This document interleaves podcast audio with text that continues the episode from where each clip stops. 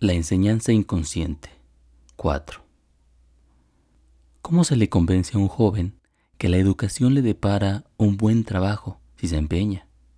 Cuando el mundo profesional está lleno de ejemplos donde los puestos mejor remunerados son para los que cumplen algún mérito o por nepotismo, sin importar su grado de preparación y donde las influencias son lo más relevante, pues es suficiente con fingir o con dejar que otro haga la labor cuando alguien que solo terminó la educación básica gana muchísimas veces más que quien ha obtenido un posgrado, cuando el crimen organizado paga altas regalías, cuando las tasas de desempleo entre profesionistas desafían tal prerrogativa.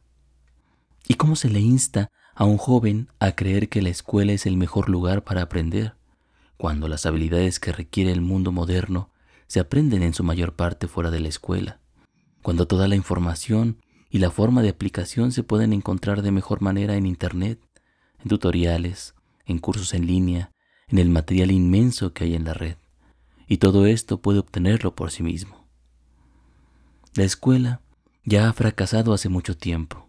Enseñamos sobre los restos de un cadáver y actuamos como si nuestras palabras fueran importantes. El maestro apasionado, que ama su tema, ofrece una agradable ilusión que dura lo que dura el entusiasmo.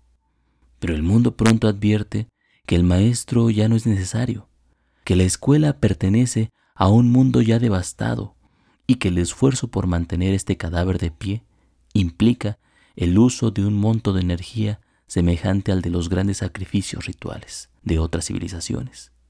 Rendimos tributo con esta tarea sin sentido, que es la educación, al Dios que rige la vida del mundo actual y rezamos con nuestra rutina a ese nuevo Dios inadvertido que se llama también el libre mercado. Educamos sacrificios.